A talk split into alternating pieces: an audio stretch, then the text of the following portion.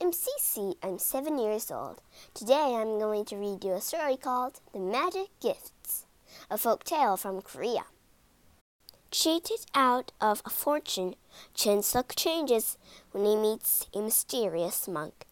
For the old man's gift of a mat, a spoon, and a pair of chopsticks are not as ordinary as they seem.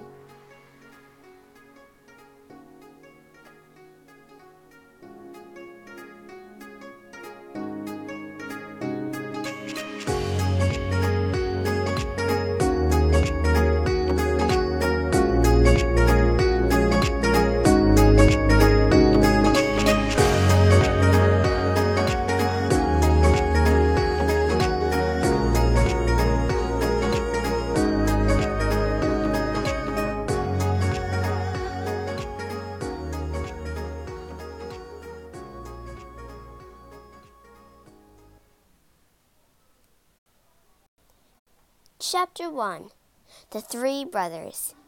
Long ago, a man called Cheng lived with his three sons, Yong, Chin, and Ying. Cheng was very old and very rich. One day he called his sons to his bedside. I want you to make me a promise, he croaked. Of course, father. Anything you say, father. What is it, father? When I die, I want you to share my fortune equally. You must live together happily. Uh, of course, father. Um, anything you say, father. Yes, father. Chin was glad to agree, but his older brothers didn't sound so happy. Chapter 2 Fair Shares? Not long after, Chang died, and the brothers shared out his fortune. I'm the oldest, said Yang grandly. I should have the largest share. I'm nearly as old as you, whined Ying. I deserve a large share too. So Yang and Ying each took a big share of the fortune. The rest is yours, they told Chin. Chin was left with a tiny bag of silver coins. Thank you, said Chin. Unlike his greedy brothers, he didn't care for money. We're rich! Ha ha! Ying and Yang couldn't wait to spend their cash. Soon the house was full of new furniture. There's no room for you, Chin, said Ying. You'll have to move out. Bye. See you. So Chin bought an old hut in the village.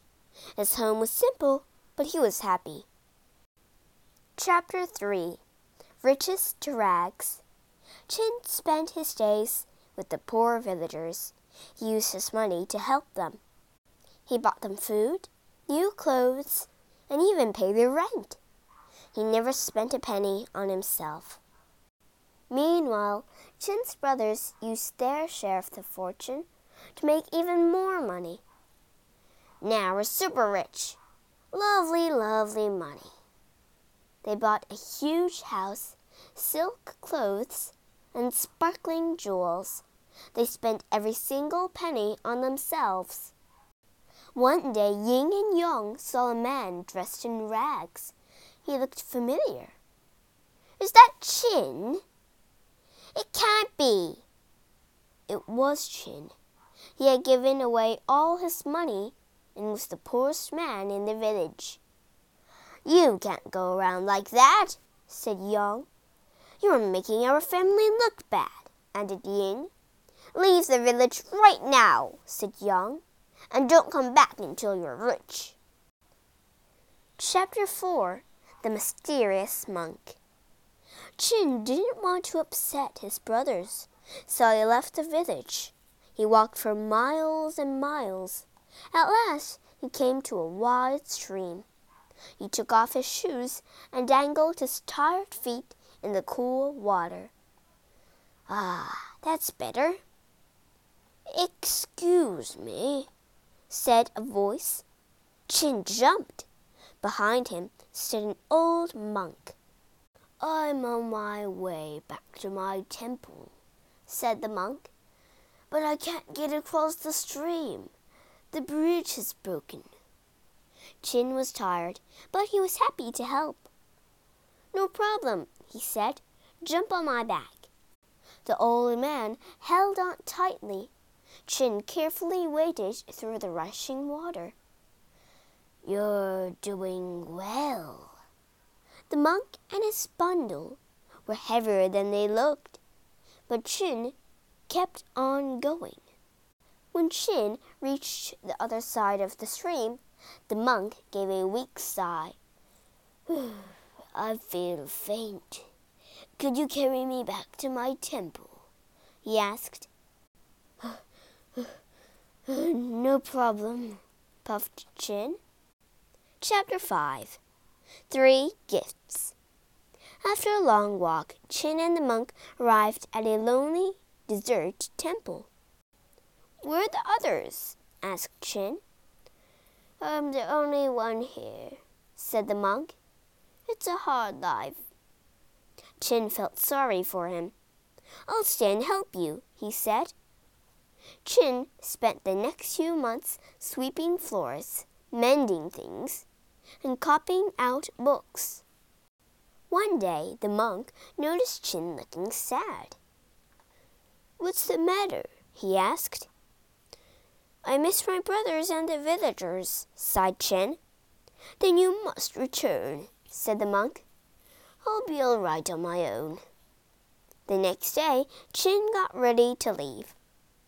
I have three gifts for you, said the monk. The monk handed Chin an old straw mat, a wooden spoon, and a pair of chopsticks. Er, thank you, they might come in useful, said the monk with a smile. Chapter 6 Magic Chin walked all day. I'll spend the night in this forest, he thought. He spread out the straw mat and lay down on top. It was thin and worn, but Chin soon fell asleep. I wish I was warm. When Chin woke up, he couldn't believe his eyes. The forest had disappeared, and he was laying in a big bed in a beautiful room. Chin poked his head out of the window. He was in the tower of Grand Castle. Chin saw the old straw mat under the mattresses of the bed. How odd! Chin picked up the spoon. It made him think of food. I wish I had something to eat, he sighed. Fruit came pouring out of the spoon. Grapes, cherries, plums, peaches, and pineapples piled on the floor. Wow! As he munched the fruit, Chin looked down at his torn clothes. I wish my suit was as fine as this castle, said Chin, taking a spoonful of cherries. Chin suddenly found he was dressed in silk robes.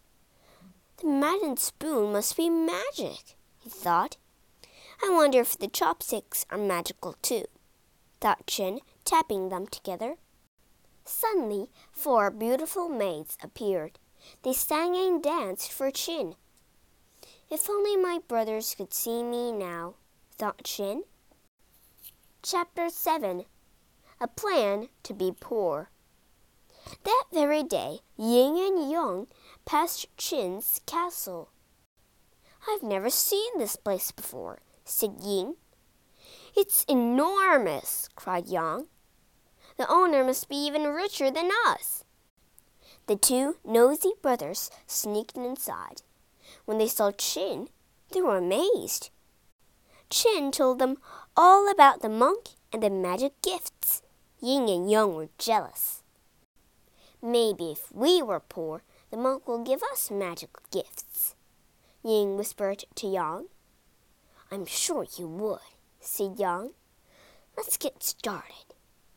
When they got home, the two brothers gave away their sparkling jewels, new furniture, and silk clothes. They even gave away their huge house. all they had left were the clothes they stood in. Let's visit the monk and collect our gifts, said Ying. Soon we'll be super, super rich. Chapter 8 Happy Families When the brothers arrived at the temple, there was no sign of the monk.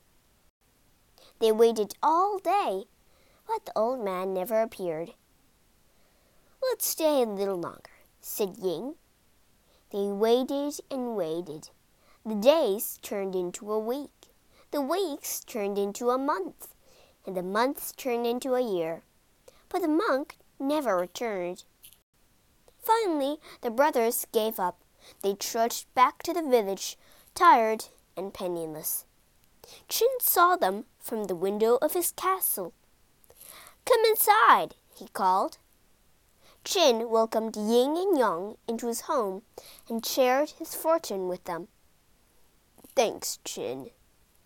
We were so selfish. At last, the three brothers lived happily together, just as their father had wanted.